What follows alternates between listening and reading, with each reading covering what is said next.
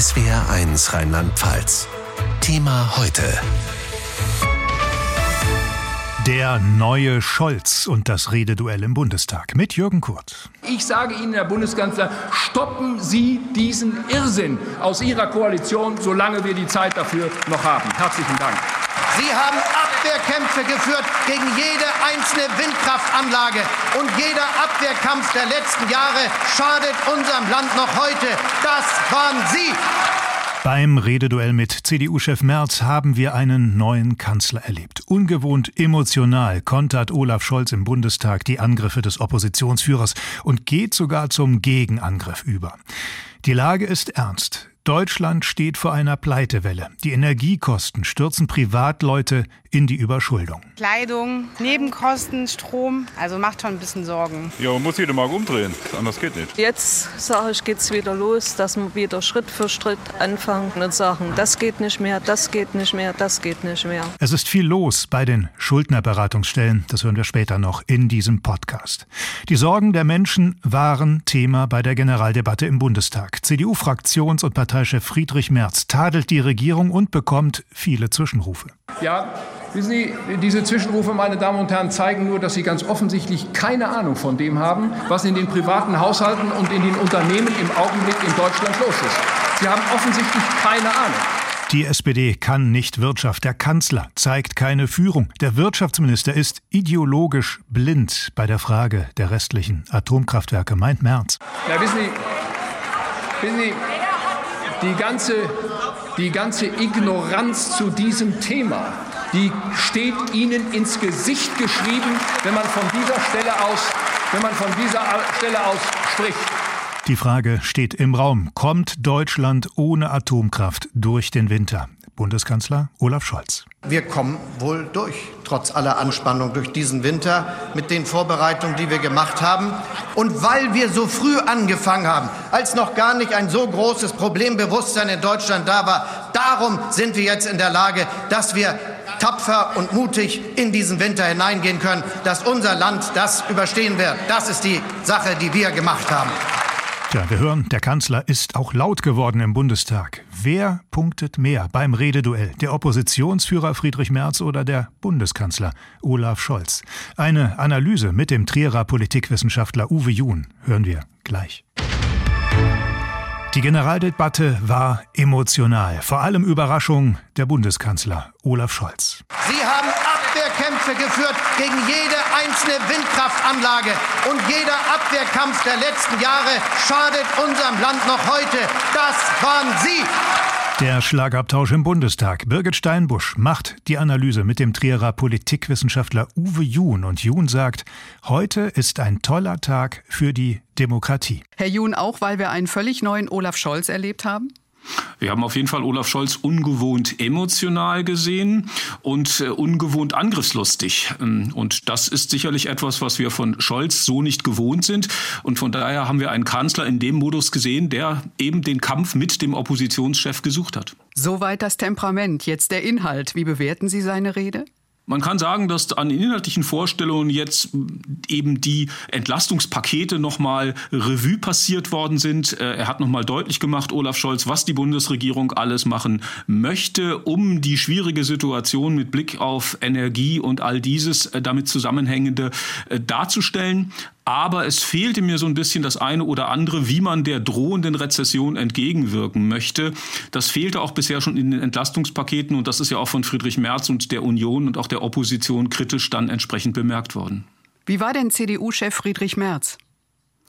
Merz hat wieder alle seine Stärken ausgespielt, so wie wir ihn kennen. Er ist halt als Oppositionschef äh, jemand, der kämpferisch ist, der rhetorisch gewandt ist äh, und der eben auch kein Blatt vor den Mund nimmt. So kannte man ihn schon als Oppositionschef in früheren Jahren und so hat er sich auch heute wieder präsentiert. Jetzt steht Deutschland ja wahrscheinlich vor einem immensen wirtschaftlichen Abschwung. Wir haben Olaf Scholz und Friedrich Merz gehört. Wer war für Sie überzeugender? Ich finde, beide haben ihre Rolle gut gespielt. Ähm, beide haben eben deutlich gemacht, wo sie stehen. Sie haben ihre inhaltlichen Positionen äh, erklärt. Äh, sie haben deutlich gemacht, wo sie die Möglichkeiten sehen, wie man aus der Krise rauskommt. Ähm, und am Ende muss man sagen, davon lebt so eine Demokratie, dass sie eben hier Regierung und Opposition in einem Schlagabtausch sich befinden, unterschiedliche Vorstellungen deutlich machen. Und das macht eben das Spannende aus. Und es war eine Bundestagsdebatte, die das genau bot. Ja, dieser Schlagabtausch. Also Olaf Scholz hat auch gesagt, wir haben die Probleme schon gelöst, als Sie die ja noch gar nicht gesehen haben, ja, Richtung Union. Rhetorik oder hat er da recht? Ja, man muss natürlich Olaf Scholz immer auch äh, entgegenhalten, dass die SPD seit 1998 fast durchgehend mitregiert, entweder als führende Regierungspartei bis 2005 oder jetzt und dann als kleiner Koalition-Juniorpartner in der großen Koalition. Also die SPD war auch schon immer irgendwie mitbeteiligt. Also ist es eigentlich schwer für ihn, ja, auszuteilen in der Rolle. Naja, er wird natürlich immer darauf verweisen, dass die CDU die Bundeskanzlerin gestellt hat und dass man entsprechende Versäumnisse dann der CDU anlasten kann. Man hat aber auch gesehen, dass Merz eben diesen Rückgriff auf alte Regierungszeiten, dass das an ihm abperlt, dass er jetzt eben in die Zukunft äh, schauen will äh, und dass eben er den Blick eher nach vorne gerichtet sehen möchte. Äh, insofern hat das jetzt Merz nicht schwer beeindruckt. Professor Uwe Jun ist Politikwissenschaftler an der Universität Trier. Wie kann Energie bezahlbar bleiben? Auch darüber wurde heftig diskutiert bei der sogenannten Generaldebatte im Bundestag. Verschuldete Haushalte in Rheinland-Pfalz hatten bereits letztes Jahr im Schnitt knapp 2000 Euro Schulden bei den Energieversorgern. In diesem Jahr dürften es deutlich mehr werden. Und nicht nur Energie wird immer teurer. SW1 Rheinland-Pfalz-Reporter Christian Altmaier. Die hohen Energie- und Lebensmittelpreise bekommen derzeit alle zu spüren. Für immer mehr Menschen mit geringen Einkommen, für Rentner, Alleinerziehende und Arbeitssuchende ist das Leben fast unbezahlbar geworden. Kleidung, Nebenkosten, Strom, also macht schon ein bisschen Sorgen. Ja, man muss jede Mark umdrehen. Anders geht nicht. Man muss natürlich schon gucken, brauche ich das jetzt, brauche ich das nicht. Jetzt sage ich, geht es wieder los, dass wir wieder Schritt für Schritt anfangen und sagen, das geht nicht mehr, das geht nicht mehr, das geht nicht mehr. Viele suchen derzeit Rat bei der Trierer Schuldnerberaterin Annika Wegner vom Caritasverband. Wir haben kurz nach Beginn der Pandemie dann schon den Anstieg festgestellt. Und jetzt merken wir auch schon langsam so wieder den Anstieg durch die gestiegenen Energiepreise, aber auch die Lebensmittelkosten. Das Problem, vor dem Annika Wegner steht, was soll sie den Leuten schon raten, wenn sie die unvermeidbaren Lebenshaltungskosten nicht mehr zahlen können? Viele haben schon neue Abschlagsrechnungen von ihrem Anbieter erhalten. Also wenn hier gar nichts passiert, können wir davon ausgehen, dass ganz viele Haushalte über kurz oder lang einerseits keinen Strom und zum anderen kein Gas mehr haben werden. Weil wenn dann plötzlich monatliche Gasabschläge von 500 Euro oder so fällig werden, das, das können sich ganz viele Familien nicht leisten. Das Entlastungspaket der Regierung sei ein erster Schritt in die richtige Richtung. Es soll unter anderem mehr Wohngeld geben und eine Energiepreisbremse. Dennoch blickt Annika Wegner mit Sorge in den Herbst und Winter. Wenn dann wirklich der Ansturm kommt, dann habe ich auch das Gefühl, dass wir dann echt wieder wie so kleine Grashalme im Wind sein werden und ist dann wirklich die Frage, was wir dann überhaupt noch machen können. Da muss was passieren. Der Staat muss eingreifen und dafür sorgen, dass Energie bezahlbar bleibt. Sagt die Trierer Schuldnerberaterin Annika Wegner von der Caritas. Falsch. Keine Ahnung. Ideologisch verblendet. CDU-Chef Friedrich Merz hat heute kräftig ausgeteilt im Bundestag. Ja, wissen Sie, diese Zwischenrufe, meine Damen und Herren, zeigen nur, dass Sie ganz offensichtlich keine Ahnung von dem haben. Die ganze Ignoranz zu diesem Thema. Naja, also Sie beschweren sich doch darüber, dass wir zu viel kritisieren. Jetzt sage ich mal etwas, jetzt sage ich Ihnen mal etwas, wo Sie richtig liegen. Tja, Friedrich Merz gibt den Besserwisser, aber wie viel Ahnung hat Friedrich Merz tatsächlich? Zum Beispiel beim Thema Energie. Drei Thesen jetzt von Friedrich Merz im SWR1 Faktencheck. Das Ergebnis ist, dass wir im Jahr 2022 mehr Gas verstromt haben als in vielen Jahren vorher. Merz sagt, Deutschland hat in diesem Jahr mehr Gas verstromt als zuvor. Stimmt das? SWR1 Umweltredakteur Werner Eckert sagt, ja, aber. Als Fakt stimmt das, aber man muss den Hintergrund kennen. Es wird tatsächlich kaum weniger Gas verstromt als in den beiden Vorjahren und eben mehr als in der Zeit davor. Aber es hat sich halt auch viel geändert, vor allem die Tatsache, dass Frankreich jede Kilowattstunde aufkauft, die es bei uns zu kaufen gibt. Das hält die Gaskraftwerke am Laufen. Die Atomkraftwerke in Frankreich haben große Sicherheits- und Kühlungsprobleme und deshalb ist der ganze europäische Strommarkt in Unordnung. Unsere Gaskraftwerke laufen offen für den Nachbarn. Europäische Solidarität nennt man das wohl. Und im Gegenzug liefert Frankreich bald Gas nach Deutschland. Der nächste März. Das gilt für die Biomasse. Bis heute bei 1000 MW gedeckelt. Aus Biomasse könnte das Zehnfache an Strom gewonnen werden, was wir heute unter diesem Deckel liegen haben. Merz sagt, Strom aus Biomasse wird begrenzt. Es könnten zehnmal mehr Strom erzeugt werden. Es war ins Umweltredakteur Werner Eckert sagt, das ist eine Mischung aus Halbwahrheit und Fake. Die Beschränkungen bei der Biomasse, und da gibt es verschiedene Deckel, die kommen alle weg. Das hat Wirtschaftsminister Habeck schon vor der Sommerpause klar gesagt. Gesetzlich muss das tatsächlich aber noch umgesetzt werden. Aber selbst der Biogasverband spricht nur von maximal 20 Prozent mehr Gas, die das kurzfristig möglich macht. Zehnmal mehr Gas, das ist eher der theoretische Wert, wenn wir tatsächlich alle Arten von Biomasse durch Biogasanlagen jagen würden in Deutschland.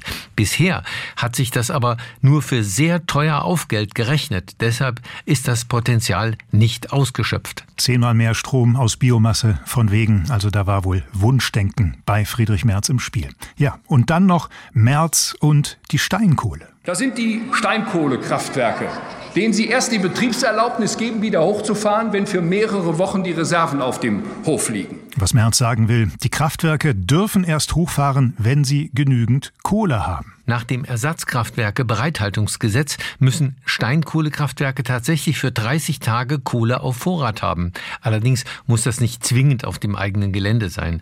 Es gibt da ziemlich komplizierte Regelungen. Sinn und Zweck, ein Kohlekraftwerk soll verlässlich liefern können, wenn es erstmal wieder ans Netz geht und nicht zum zusätzlichen Unsicherheitsfaktor werden, weil es dann plötzlich keine Kohle mehr hat. Die Kosten für diese Bevorratung werden den Betreibern übrigens erstattet. März und die Fakten von SW1 Umweltredakteur Werner Eckert. Generaldebatte im Bundestag, die Zeit der Abrechnung. Das Ritual ist immer gleich. Erst kommt die Schelte vom Oppositionsführer, dann kommt der Bundeskanzler. Aber manchmal will ein Bundeskanzler einfach nur mal gelobt werden. Sie könnten auch mal sagen, dass Sie das eine beeindruckende Leistung finden, Herr Merz. Es wird Sie nicht überraschen, dass Oppositionsführer Merz natürlich nicht gelobt hat, sondern ganz viel kritisiert hat. Es war ins Hauptstadtkorrespondent Uwe Jahn und die Highlights der Generaldebatte. In dieser Generaldebatte steckt Energie. Erstens, weil die Versorgung mit Strom und Gas das zentrale Thema ist und auch, weil die Auftritte der Rednerinnen und Redner recht kraftvoll ausfallen. Friedrich Merz von der CDU-CSU-Fraktion spricht zuerst und wirft dem Bundeskanzler Versäumnisse vor. Beispiel Atomkraft. Draußen sagen die Leute, sind diese Deutschen eigentlich verrückt geworden, in einer solchen Situation drei Kernkraftwerke stillzulegen, die in der Lage wären, 10 Millionen Haushalte sicher mit Strom zu versorgen. Jedenfalls nach seiner Rechnung.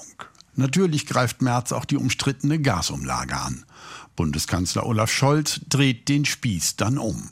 Die Union sei aus der Kohle und der Atomenergie ausgestiegen, aber nirgends eingestiegen. Sie waren unfähig, den Ausbau der erneuerbaren Energien herbeizuführen. Sie haben Abwehrkämpfe geführt gegen jede einzelne Windkraftanlage. Und jeder Abwehrkampf der letzten Jahre schadet unserem Land noch heute. Das waren Sie. So ähnlich sieht der Bundeskanzler es auch bei den Gasvorräten. Demnach haben frühere Unionsminister zugelassen, dass die Speicher leer waren. Seine Bundesregierung habe das Problem früh erkannt. Wir hatten es schon gelöst, bevor Sie überhaupt mitbekommen haben, dass da eins war. Neben Energiefragen geht es vor allem um Entlastungen wegen steigender Preise. Zwar begrüßt Merz die Energiepauschale für Rentner und Studierende, aber... Herr Bundeskanzler, jetzt mal ganz im Ernst. 300 Euro für jeden Haushalt. Sie und ich bekommen das in diesen Tagen auch überwiesen. Brauchen Sie das? Brauchen wir das? Eine rhetorische Frage. Rhetorisch unversöhnlich wird es mit Alice Weidel von der AfD. Sie hält Atomenergie für ressourcenschonend, den Ausbau erneuerbarer Energien für einen Fehler, glaubt, dass die Wirtschaft zusammenbricht, die Bevölkerung verarmt. Und wenn Sie nicht willens oder fähig sind, Ihren Kurs zu ändern, dann treten Sie bitte ab, denn das wäre das beste Entlastungspaket für unser Land. Das tatsächliche Entlastungspaket ist nach Lesart der Linken unzureichend, weil es zu wenig für Ärmere enthält. Außerdem sagt Fraktionschefin Amira Mohamed Ali, gesehen hat, dass der Markt es nicht richtet, dann doch jetzt. Wir brauchen eine funktionierende staatliche Preisaufsicht und wir brauchen eben auch einen Preisdeckel für die gesamte Energie für die Verbraucherinnen und Verbraucher. Die Forderung der Linken nach Verhandlungen mit Russland pariert FDP-Fraktionschef Christian Dürr direkt. Die Telefone seien offen, Putin wolle nicht verhandeln, sondern diesen Krieg führen. Kommen wir zum Schluss mit Britta Hasselmann von den Grünen. Wir versuchen alles. Wir geben alles. Die Zeitenwende sozial und nachhaltig gestalten. Darum geht es jetzt, meine Damen und Herren. Damit das gelingt, braucht Deutschland Energie. Für Wirtschaft, Infrastruktur und Haushalte. Thema heute. Täglich von Montag bis Freitag in SWR1 Rheinland-Pfalz.